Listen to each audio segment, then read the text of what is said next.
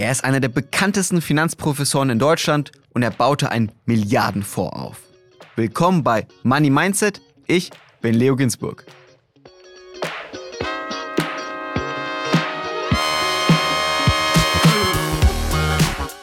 Disclaimer. Die Inhalte dieses Podcasts beinhalten keine Kaufempfehlung der Redaktion. Aktien, Kryptowährungen und Investments sind grundsätzlich mit Risiko verbunden. Heute ist bei mir Professor Martin Weber zu Gast. Er ist Seniorprofessor an der Uni Mannheim und gilt als führender Experte auf dem Gebiet der Verhaltensökonomik. 2008 baute er seinen eigenen Fonds auf, den Arero-Fonds, der heute mehr als eine Milliarde Euro verwaltet. Hallo, Herr Weber. Grüße, Herr Ginsburg. Was ist das Wichtigste, was Ihre Studenten von Ihnen übers Investieren lernen sollten? Naja, ein paar wichtige Sachen sind eben, dass man ein Konzept hat, ne? dass man nicht versucht, irgendwie den Markt zu schlagen und schnell zu handeln, sondern dass man ein Konzept hat, nach dem man anlegt und sich auch dann wirklich an dieses Konzept hält. Wie schon gerade gesagt, Sie gelten als führender Experte im Bereich der Verhaltensökonomik. Können Sie uns erstmal kurz erklären, was ist das überhaupt? Naja, es gibt immer, wenn man anlegt oder generell im Leben, gibt es eine Betrachtungsweise, eine rationale Betrachtungsweise, was sollte ich machen? Und dann gibt es eine Betrachtungsweise, was macht man wirklich? Also deskriptiv, beschreibend. Und das fällt auseinander. Und die beschreibende ist diese verhaltenswissenschaftliche Denkweise. Und das ganz Spannende ist natürlich, das Rational und das Verhaltenswissenschaftliche irgendwie in Einklang zu bringen. Damit beschäftigen wir uns. Und warum ist es wichtig fürs Investieren, auch auf das Verhalten zu schauen? Naja, weil man intuitiv Sachen machen würde, die man eigentlich gewohnt ist, die auch vielleicht in anderen Umfeldern äh, wunderbar sind, aber die man beim Anlegen einfach nicht richtig hat. Es ist völlig klar, dass man aktiv sein muss im Leben. Ne? Man muss was machen. So ein Bauer, der steht früh auf und, und arbeitet dann mehr und dann hat er auch mehr Erträge. Aber der Anleger muss eben das nicht sein. Er muss vielleicht ganz cool sein und passiv sein unter Umständen, also gegen die normale Denkweise. Und das ist eben schwierig, wenn man die normale Denkweise in eine andere Richtung bringt. Und dann kann man Probleme haben und deswegen ist gut, das auseinander zu tüfteln. Was sind denn Ihrer Meinung nach so klassische Fehler, die Anleger begehen? Ja, eine Sache, das hatten wir in der ersten Anfangsfrage schon, dass man kein Konzept hat, ne? dass man versucht, mal was zu machen. Und es gibt ganz klare Konzepte, die wir unterrichten, die auch weltweit von auch großen Institutionen benutzt wird. Das ist eben, ich sag mal, zwei, drei Sachen breit diversifiziert, auf die Kosten achten und, und nicht so aktiv sein. Und das sind aber so Sachen, die, die einem teilweise widersprechen. Ne? Und das Widersprechen ist, man würde natürlich gerne was investieren aus der Nachbarschaft, was man einigermaßen kennt, wo man sich sicher fühlt. Aber das sind alles Argumente, die für das Anlegen nicht unbedingt die richtigen sind. Das heißt, eigentlich für einen normalen Anleger wäre es am besten, wenn man ganz rational investiert, ohne jetzt irgendwie sich von seinen Emotionen treiben zu lassen oder irgendwie drüber nachdenkt, sondern wirklich wie eine Maschine eigentlich investiert. Ja, eine Maschine hat nicht das, was bei uns noch dazukommt, nämlich Präferenzen. Das heißt, man soll das schon rational machen, aber man hat ja Präferenzen. Und die wichtige Sache, die vielleicht von Ihnen und mir unterschiedlich ist, äh, wie stehe ich zum Risiko? Bin ich bereit, Risiko zu tragen? Bin ich mehr bereit, Risiko zu tragen? Kann ich zum Beispiel es mir überhaupt erlauben, Risiko zu tragen? Also das sind wichtige Punkte und äh, die kann eine Maschine nicht. Aber das rationale Vorgehensweise muss diese Präferenzen, nennen wir Preference und Beliefs, Präferenzen und Vorstellungen mitnehmen und dann geht man rational damit um. Wie können denn Anleger vermeiden, emotional zu agieren am Markt? Also was sind vielleicht so grundlegende Tipps, wie man es schafft, rational zu investieren und nicht sich von seinen Emotionen treiben zu lassen? Naja, da muss man eben ein paar Sachen sehen, wo man Emotionen haben kann. Und ich will mal ein Beispiel nennen, das viele Leute schon kennen, aber es passt hier sehr gut dazu, das Overconfidence. Ich fühle mich eigentlich sicher. Ich glaube, dass ich besser, also ich kleingeschrieben, um Himmels Willen. Äh, ich glaube, dass ich besser bin als andere. Und weil ich besser als andere bin, handle ich mehr. Und wenn ich mit dem Herrn Ginsburg handle, dann würde ich schon irgendwie ihn über Tisch ziehen können. Das ist vielleicht eine natürliche Verhaltensweise, dass ich overconfident bin. Das hilft uns auch im Leben. Ne? Wir, sind, wir denken, wir sind eigentlich schon ganz gut und so weiter. Und wenn ich das erkannt habe, dann muss ich eben vorsichtig sein, weil das im Finanzmarkt mir nicht hilft. Und dann kann ich eben Mechanismen finden, wo es mir hilft, diesen Fehler zu vermeiden. Ne? Und das sind halt Tricks, die man sich beibringen kann. Was sind denn so die wichtigsten Tricks? Ja, bei dem Overconfidence ist es, ist es der Trick, dass ich mir überlege, wenn ich handle, ich handle ja nicht immer alleine, sondern ich handle immer mit dem anderen. Es ist ja nicht so, dass wenn ich eine Aktie kaufe, dass die neu, in aller Regel, jetzt, dass die Aktie neu kreiert wird, sondern die Aktie ist ja da. Das heißt, jedem Kauf oder Verkauf steht ein Counterpart, eine andere Seite gegenüber. Und das ist ja das Spannende. Ne? Wenn ich was kaufe, dann muss ich ja irgendeinen haben, der das verkauft. Und warum soll der andere weniger wissen als ich? Und wenn ich mir das überlege, also in den Spiegel gucke, wackelig ist der andere, dann fällt mir ein, dass ich vielleicht overconfident bin und dann hilft mir das, damit zurechtzukommen. Gibt es noch andere Fehler, die Anleger begehen? Naja, gibt eine ganze Reihe, aber ein typischer Fehler ist äh, der sogenannte Dispositionseffekt. Das heißt, man hasst es einfach, Verluste zu realisieren. Also wenn man ein Papier gekauft hat, auch einen breit diversifizierten Fonds oder irgendwas und der, der geht im Preis runter, dann denkt man, nee, nee, jetzt warte ich wieder, bis der hochgeht. Ne? Und das ist der Dispositionseffekt und es zeigt sich eben, dass der Dispositionseffekt schlecht ist und dass man damit Geld verliert. Dann hat man wieder, was soll man machen? Was macht man tatsächlich und was kann man dagegen machen? Man kann zum Beispiel sich ein Stop-Loss-Limit setzen. Man kann sagen, wenn es fünf Prozent runtergeht, verkaufe ich auf jeden Fall. Oder man kann sich sagen, wenn das Papier runtergegangen ist, würde ich es heute kaufen. Dann sagt man nie im Leben, dann kann man es auch verkaufen. Ne? Das heißt, solche Tricks helfen einem mit diesen Beschränkungen, die vielleicht sonst im Leben ganz gut sind, aber am Kapitalmarkt nicht so gut sind, zurechtzukommen. Wann sollte man denn Verlust realisieren? Gibt es da irgendwie so einen Zeitpunkt oder eine, oder eine Summe oder muss man das immer individuell schauen? Naja, das hängt von der Strategie ab. Ne? Wir sind ja sowieso, das ist ja ganz am Anfang die wichtige Sache, man muss eine Strategie haben, man soll sich auch dran halten. Und die Strategie sollte, also wie ich zum Beispiel investiere oder auch im Fonds investiere, sollte eben so sein, breit diversifiziert, regelbasiert, also so ein bisschen passiv, aber nach einer einfachen Regel und kostengünstig. Und dann muss man eigentlich nur dann verkaufen, wenn man Geld braucht und man legt an, wenn man Geld übrig hat. Aber dieses Idee, dass man aus Märkte rein rausgeht und einzelne Aktien, das ist wunderbar, das zeugt Aktivismus, es bringt aber kein Vermögen. Also so Market Timing und nur auf Einzelaktien setzen, ist nicht so Ihr Ding.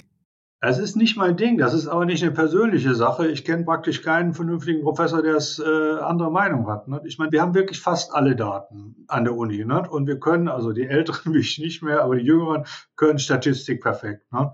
Und wir würden natürlich immer versuchen, gern sowas. Wir kriegen es auch nicht hin. Es ist schwierig, was zu machen und eben besser zu sein als der Markt. Und deswegen ist es einfacher und wichtiger, äh, den Markt allgemein abzubilden. Ich habe jetzt hier in vielen Gesprächen auch schon immer diese Aussagen gehört, sozusagen, dass es sehr schwierig bis gar unmöglich ist, den Markt zu schlagen für normale Anleger, dass man breit äh, streuen soll. Meine Frage dann an Sie, wenn das so klar ist und wenn man das auch wissenschaftlich belegen kann, warum investieren denn nicht einfach alle in einen ETF und gut ist? Warum gibt es trotzdem noch so viele, die sagen, okay, ich investiere in Einzelaktien? Naja, also erstens, ETF ist eine Sache, Indexfonds sollte man allgemeiner sagen. Und wenn man das ist, dann ist es ja auch die, immer die Frage, da ist eben auch eine aktive, welchen, welchen Indexfonds nimmt man denn dann und wie gewichtet man die weltweit. Das sind viele Kleinigkeiten, die man trotzdem machen muss. Aber es ist eben das in uns drin, dass wir glauben, was zu wissen. Ne? Dieses Overconfident, also ich bin besser als andere. Ich meine, man muss die Daten ja angucken. Ne? Wenn man die männlichen Autofahrer fragt, fahren sie besser als der Durchschnitt, 70, 80, 90 Prozent, je nach Studie kommen raus, dass sie besser als der Durchschnitt fahren. Das, das ist in uns drin. Ne? Wir gucken in den Spiegel und denken, ach, ist doch ein toller Kerl, ist doch in Ordnung. Ne? Das hilft uns, aber eben nicht am Aktienmarkt. Aber es ist uns drin. Das ist der erste Punkt. Und der zweite Punkt, es macht ja auch Spaß, sich damit zu beschäftigen. Ne? Das heißt, so eine kleine, kleine Hobby-Sache aktiv auf Einzelne zu setzen, ist in Ordnung. Aber nicht, nicht für die Altersversorgung, nicht fürs, nicht fürs Geld in 20, 30 Jahren. Investieren Sie selbst auch in Einzelaktien? Nein. Also nur breit gestreut sozusagen, vor allem wahrscheinlich zum Großteil in den eigenen Fonds. Ich nehme in meinen Fonds, und dann habe ich noch einen anderen, der so ähnlich ist, aus Prinzip ein bisschen was in den anderen und äh, das ist es aber. Sie haben gesagt, dass es sehr schwierig ist, über lange Zeit den Markt zu schlagen. Es gibt ja natürlich so Beispiele wie zum Beispiel Warren Buffett. Was ist Ihre mhm. Meinung zu ihm? Ist es jetzt irgendwie Zufall, dass er so gut war oder können richtig gute aktive Fondsmanager doch eigentlich den Markt schlagen? Also erstens, wenn überhaupt, sind es nicht viele. Ne? Von den 10.000 oder irgendwas, die rumlaufen, sind es vielleicht 10 oder so in der Größenordnung. Ne? Und ein Paper, was von amerikanischen Leuten gemacht wurde, die wirklich gut sind, der auch einer hat einen Nobelpreis bekommen, das zeigt letztendlich, dass sehr, sehr, sehr, sehr viele Zufall ist. Und bei ganz besonderen, wie Warren Buffett, kann man es nicht sagen. Also Warren Buffett müsste so ungefähr 200 Jahre alt werden, dann hätte man genügend Daten. Das heißt, wir können als Wissenschaftler nicht ausschließen, dass es auch mal Leute gibt, die besser sind. Die könnten zum Beispiel einfach Marktirregularitäten erkannt haben. Das heißt, wenn sie vor 40 Jahren auf den Small Firm Effekt gesetzt hätten, wäre es 20 Jahre gut gewesen. Aber dann ist es weg halt. Ne? Das heißt, es gibt schon so kleine Sachen, aber sagen wir salopp, Sie und ich sind es nicht. Also ich auf, Entschuldigung, nicht bei Ihnen, also ich auf keinen Fall und den, den zu erkennen, weil unter den 10.000 Leuten, die sagen, ich bin besser, den vielleicht ein, zwei, der besser sein kann, das kriegt man nicht hin. Deswegen ist eigentlich die rationale Strategie, die Leute anzuerkennen und ist gut, aber man setzt mal darauf und dann klappt es und dann klappt es halt wieder nicht. Ne? Was ist Ihre grundsätzliche Meinung zu aktiven Fondsmanagern? Brauchen wir die überhaupt? Nee, wir sind natürlich ganz dankbar als, als passive Regelbasierte, dass es die Aktiven gibt. Ne? Das muss ja da, Leute da sein, die sich damit beschäftigen, die Informationen, die Preise reinbringen. Und ich finde, macht das weiter. Damit werden die Preise in dem Sinn besser. Ne? Man kriegt mehr Informationen in die Preise rein. Und das ist natürlich für uns, die wir diese, diese Art von Research nicht machen brauchen, ist das Free Lunch. Vielen Dank. Ne? Ich habe mal in einem Interview gelesen, dass Sie gesagt haben, Aktienkurse gehorchen dem Zufall. Was, was meinen Sie damit? Ist also wirklich alles Casino oder wie können wir diese Aussage Nee, das ist ja das tolle Wort, dass dieses Zitat von mir nicht gut ist, was ich natürlich ein bisschen exakter sagen sollte. Ähm, der Prozess einer Aktie, der Aktienpreises kann durch einen Zufallsprozess am besten beschrieben werden. So ist es ein bisschen sauber gesagt. Das heißt, ich weiß heute nicht, wie der Preis morgen ist. Und diese Sache wird durch einen Zufallsprozess beschrieben, aber es ist natürlich kausal. Wenn es was wir alle wünschen, in der Ukraine einen Friedensschluss gibt, wird die Börse wahrscheinlich hochgehen. Also nicht alle, viele Aktien. Wenn der Dollar sich ändert, passiert das und das. Das sind alles Dinge, die die Börse beeinflussen. Aber wir wissen es vorher eben nicht. Das heißt, rein mathematisch ist es morgen Zufall, obwohl es regelbasiert durch äh, ökonomische Mechanismen passiert. Sie haben vorher gesagt, es ist wichtig, dass man sich am Anfang eine Strategie aufsetzt als Anleger. Sagen wir mal, wir haben jetzt hier Hörerinnen und Hörer, die stehen ganz am Anfang und die überlegen sich, okay, was ist meine Strategie? Wie soll ich mein Geld investieren? Was wären so Ihre Ratschläge? Wie sollte man vor allem am Anfang vorgehen, um die richtige Strategie für einen zu finden? Die richtige Strategie ist zunächst mal, dass ich mir überlege, wie, äh, wie viel soll ich denn sparen? Das ist ja die erste Sache. Ne? Und die Anlegen ist ja die zweite Stufe. Aber wie viel soll ich sparen? Und das finde ich ist eigentlich die viel schwierigere Frage, wenn jemand, was weiß ich, 25, 30 ist in der Richtung, ist es wirklich sinnvoll und, und noch nicht verdient oder ganz wenig verdient, ist es dann sinnvoll, im Monat 100 oder 200 Euro sich gerade abzuknapsen oder wartet man nicht lieber zehn Jahre, bis mehr Geld da ist? Das heißt, dieser intertemporale Trade-off, das Abwägen von, von Sparen heute zu Sparen morgen, das ist eigentlich die, die wichtige Sache für junge Leute. Ne? Und immer übertrieben gesagt, äh, bei meinen Kindern sage ich, sind in dem Alter, äh, spart jetzt noch nicht, ihr könnt später sparen ne? in der Richtung. Das ist dann sinnvoll. Das ist aber sehr, sehr individuell abhängig dass man weiß, wie man verdient und so weiter. Aber ich meine, warum soll man, warum soll man mit 25, 100 Euro sparen, wenn man mit 50 eh die Tausender so, so reinfließt? Also es ist wirklich so eine Sache, äh, die man sich überlegen muss. Und äh, dann ist die Frage, das Wie das Investieren ist relativ einfach. Ne? Das ist so, man kann unseren Fonds nehmen, man kann ähnliche Produkte nehmen, die breit diversifiziert über Assetklassen in sich anpassen und so weiter. Ich meine, Natürlich ist unser der Beste, ne? aber das ist dann fast egal, ne? was man nimmt. Also breite Diversität kostengünstig und dann, dann ist man schon ganz gut dabei. Ne? Aber die Frage, wie viel ist die Frage? Ne? Das ist die Kernfrage. Das heißt, Sie würden sagen, wenn man mit 25 sagt, okay, ich kann jetzt irgendwie nur 100 Euro pro Monat investieren, aber mit 40 habe ich ein gutes Gehalt und dann packe ich dann locker irgendwie die 800 oder 1000 Euro pro Monat weg. Dass es ja auch lohnt, darüber nachzudenken, dass man jetzt nicht mit Mitte 20 diese 100 Euro investiert, weil man später eh viel schneller aufholen kann. Ja, das ist eben, wir nennen das in der Forschung Lebenszykluskonzept. Ne? Man muss so ein Lebenszykluskonzept sich überlegen. Ne? Auch so die, die Frage, äh, erbe ich was, erbe ich nichts in der Richtung. Ne? Warum soll ich mit 25 100 Euro sparen, wenn ich sowieso weiß, dass ich mit 45 was kriege? Das ist irgendwie so, dann fahre ich lieber nochmal in Urlaub in Semesterferien oder was weiß ich, in, in der Richtung. Ne? Und das ist schon eine wichtige Sache. Ne? Man muss praktisch über den Lebenszyklus, also von, von Geburt, da fängt man noch nicht an, aber 18 bis Tod sich überlegen, was macht man und wann wird man Geld haben. Ich finde das extrem wichtig. Ne? Wann haben Sie angefangen zu sparen? Ja, sparen habe ich immer bei einer alten Generation. Ne? Aber die Frage ist ja, haben wir damals in Aktien angelegt? Ich habe eine Aktie mal angelegt mit 18, das ist aber nur, weil mir eine, eine, eine Nenntante was äh, vererbt hat, also ein kleinerer Betrag. Dann habe ich mit Aktien Interesse gehabt und ich habe ja auch so Sachen studiert, ne? dann ist man irgendwie näher dabei. Und dann habe ich auch mal in ersten Semesterferien in der Bank gearbeitet, da ist es auch näher dabei. Ne? Das ist aber dann was, was anderes bei mir gewesen. Heute Verhaltensökonomik machen Sie. Warum haben Sie sich auf diesen Bereich spezialisiert?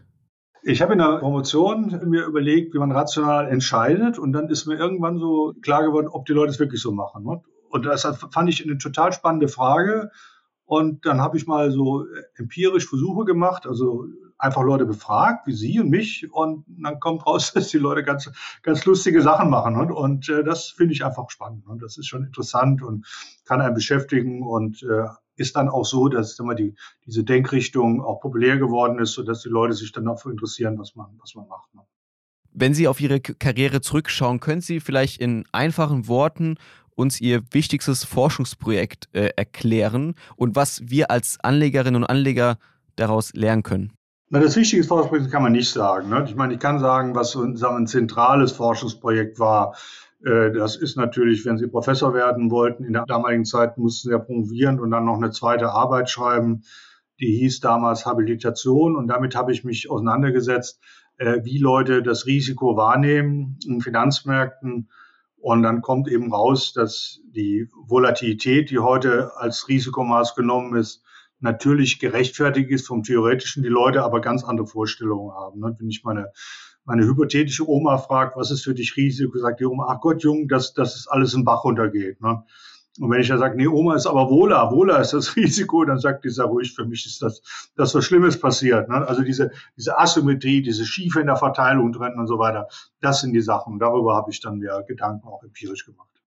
Ich kann mir auch vorstellen, dass wir viele Hörerinnen und Hörer haben, die selbst BWL studieren oder Wirtschaftswissenschaften und vielleicht auch in der Uni Mannheim sind.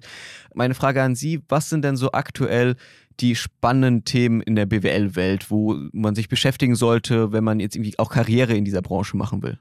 Schon viel Theorie, ne? das ist schon eine wichtige Sache. Als ich hier in Mannheim anfing, hatte ich über einen Lehrstuhl für Bankbetriebslehre gehabt, dann habe ich dann mal, mich, ich finde die zentrale Frage, warum gibt es eigentlich Banken? Ne? Das habe ich einem Praktiker erzählt, der sagt, ach Gott, so einen Scheiß macht er da, wir wissen doch, was es ist. Ne? Und dann kam die Bankenkrise und wie sein Geschäftsmodell ist, wusste er halt auch nicht. Ne? Und das, das unterrichten wir halt. Ne? Wo ist das Geschäftsmodell? Wo sind die Probleme? Und das ist jetzt leider wunderbar, wenn Sie kalifornischen Banken, die, die im Moment gerade alle, nicht einige von denen Schwierigkeiten haben, genau die Sachen, die auf den Banklehrbüchern auf den ersten Seiten stehen. Ne? Im Geschäftsmodell, wo das Problem ist. Und das finde ich eben gut, wenn man das erkennt oder auch im Finanzmarkt ähnliche Sachen, wenn man die erkennt, wie Risikorendite zusammenhängen, was ein effizienter Markt ist und so. Das sind schon Sachen, die, die ein Grundverständnis haben, die ihm später sicherlich auch sehr viel helfen. Können Sie uns kurz erklären, warum wir Banken brauchen? Naja, die Banken sind besonders gut, um asymmetrische Informationen abzubauen. Wenn Sie mir Geld leihen, also Sie sind die Bank und ich will Geld haben, dann sage ich natürlich, Herr Ginsburg, es ist alles wunderbar. Du gibst mir die 10.000 Euro, ich zahle sie bestimmt zurück. Ach, überhaupt kein Problem. Ne? Und da ist aber die asymmetrische Information, dass ich mehr weiß über mich und ob ich die wirklich zurückzahle als Sie. Und die Banken sind wirklich gut in dieser Sache. Die haben ganze Mechanismen, geht es darum, herauszufinden, was der andere mit dem Geld macht, ihn zu überwachen und die Risiken durch Portfoliobildung in der Bank in den Griff zu bekommen. Und das ist eine Funktion, die machen die Banken wirklich toll in ihrem Kerngeschäft. Und das ist wirklich hilfreich. Das brauchen wir auch. Ne? Würden Sie in Banken investieren auch als Anleger aktuell? Ja, klar. Ist ein wichtiger Teil der Gesellschaft. Ne? Und ich meine, wenn Sie mal gucken, wie die Gewinne von JP Morgan oder auch Deutsche Bank oder irgendwas dieser Tage sind, ist ja nicht so schlecht, diese Milliardensummen. Ne? Wir haben es vorher schon angesprochen, Ihr Fonds Arero. Lassen Sie uns kurz darüber sprechen. Er wurde 2008 aufgesetzt. Wie kam es eigentlich dazu, dass ein Finanzprofessor sozusagen jetzt auch einen Fonds macht? Wir hatten ein Buch früher geschrieben, wo wir genau diese Sache, die Sie eben angesprochen hatten, wie soll ich anlegen, wo sind meine, meine verhaltenswissenschaftlichen Fallen gemacht und wir, wir wissen einfach, wie man anlegt. Das ist nicht großkotzig, die anderen Professoren wissen das auch. Ne? Und äh, dann haben die Leute natürlich gefragt, äh, gibt es auch ein Produkt? Ne? Und damals gab es kein Produkt, also wir haben keins gefunden in der Art und Weise, das über mehrere Assetklassen einigermaßen kostengünstig das anlegt. Ne? Und äh, dann sind wir mal zu der Bank hingegangen und dann haben die es gemacht. Ne? Und das Gute ist eben, dass die es machen. Und als Professor ist mir ja Professor und dann war das eine, eine, eine Möglichkeit, dass man als Ratgeber auftrat, aber dass die DWS das gemacht hat und das läuft jetzt seit 14,5 Jahren und auch sehr gut. Ja, die Entwicklung kann sich sehen lassen. Es geht stetig weiter nach oben. Natürlich ein paar kleine Crashes, aber im Großen und Ganzen ist die Entwicklung sehr gut. Und auch eine Milliarde, mehr als eine Milliarde ist da drin. Naja, Entschuldigung, 1,7. Ne? Also, 1,7. Also fast schon zwei Milliarden, ja, ja. Ja, ja, genau, ja, okay. Wie können Sie sich den Erfolg erklären? Also, dass so viel Geld da drin steht. Naja, also erstens bin ich natürlich froh und dankbar und äh, ein bisschen ist, dass die Anleger glücklich sind, weil äh, der Fonds schwankt eben weniger. Das merkt man. Das liegt eben einfach daran, dass unterschiedliche Assetklassen da sind. Die Fondsentwicklung ist, ist gut. Kann immer besser sein, ne, aber ist gut.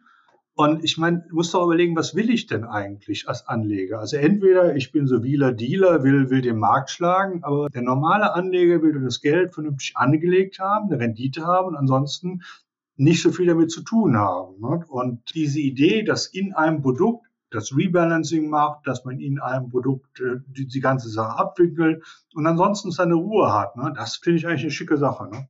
Was ist denn in einfachen Worten sozusagen die Investmentstrategie des Arero-Fonds? Nee, wir haben drei Asset-Klassen, Aktien, Renten, Rohstoffe, also Arero. Und im Aktienbereich also 60 Prozent die Mehrheit. Und da wird in die vier Hauptweltregionen investiert. Also das sind natürlich äh, Europa, Nordamerika, Emerging Markets und Asia Pacific. Und die einzelnen Weltregionen werden nach Bruttoinlandsprodukt, also Wirtschaftskraft gewichtet. So die Idee ist, wenn in Indien mehr Schornsteine als in Deutschland sind, dann wird mehr in Indien investiert. Und äh, das wird aber dann passiv abgebildet. Und dann gibt es noch einen, einen, Rentenanteil, da wird nur in Euro-Renten investiert, weil man das Währungsrisiko äh, raushaben will. Da gibt es noch einen Rohstoffanteil von 15 Prozent, äh, da wird in 25, ich kann sie Ihnen nicht auswendig aufzählen, ne, 25 verschiedene äh, Rohstoffe investiert. Und Sie selbst von Anfang an sind auch da komplett rein investiert. Ja klar, ich meine, wenn, wenn, ich wüsste, dass es anders geht, hätte ich es anders gemacht. Ne? Also wir sind schon hinterher und glaube schon, dass es ein, ein sehr tragfähiges Konzept ist, was wir machen. Was sind Ihrer Meinung nach aktuell so spannende Branchen, die man sich als Anleger anschauen sollte? Ja, das interessiert mich ja nicht. Ne? Das Gar ist nicht. ja das Tolle. Ne? Glaube ich wirklich nicht. Äh, mich interessiert es nur, mich interessiert nur deswegen, weil man natürlich wunderbar sieht, was man falsch machen kann. Also, was ist heute interessant? Wärmepumpe.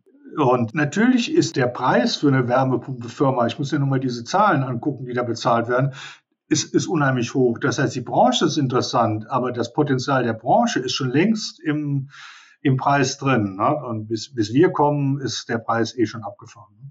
Die meisten Anlegerinnen und Anleger, so ist jedenfalls mein Gefühl, investieren in den MSCI World. Und gut ist, vielleicht noch Emerging Markets noch irgendwie 20, 30 Prozent dazu. Was ist Ihre Meinung zu dieser Investmentstrategie? Ja, das ist ja alles nicht falsch. Ne? Also muss immer gucken. Bevor ich anfange, in Ölplattformen in der indonesischen See zu investieren, ist MSCI schon okay. Aber es muss ja nicht MSCI sein, weil der auch eine spezielle Art der Gewichtung hat, wo ich wirklich diese Marktkapitalisierung besser finde, es stark US-amerikanisch orientiert ist und eben dann, wenn sie das machen, nur eine, eine Asset-Klasse drin haben. Da finde ich unser Konzept, egal was hinten rauskommt, zunächst mal ex ante, das ist ja das Wichtige, oder ähnliche, die sowas machen, äh, überzeugender. Sie selbst, haben Sie ein Ziel, warum Sie eigentlich persönlich investieren? Wollen Sie irgendeine Summe privat erreichen oder irgendwie sich irgendwann eine, eine, ein Jetski, eine Yacht kaufen und dann einfach da die Rente genießen? Oder warum machen Sie das alles? Also bei mir ist es so, dass ich mit Sicherheit später mehr verdient habe als früher. Klar, weil ich komme aus einem Elternhaus, wo kein, also wirklich kein Geld da war, kein großes Geld da war. Und da hat man nachher natürlich mehr. Ne? Und das ist dann ein, mehr oder weniger fast Zufall, ob man später was, also bei mir Zufall, ob man später was verdient oder nicht. Ne? Aber äh, ich will kein Segelboot haben, wir mieten immer, wir chartern immer eins. Ne? Und das ist auch gut. Völlig, völlig genügend. Ne? Dann Herr Weber, vielen, vielen Dank, dass Sie hier waren, dass wir mit Ihnen über Arero sprechen konnten und Ihre Investmentstrategie. Danke dafür. Okay, vielen Dank für die Fragen und einen schönen Tag. Tschüss. Das war wieder eine Folge Money Mindset, heute mit Professor Martin Weber. Wenn euch die Folge gefallen hat, lasst gerne eine Bewertung da, folgt uns auf Instagram. Ich bin Leo Ginsburg, bis zum nächsten Mal.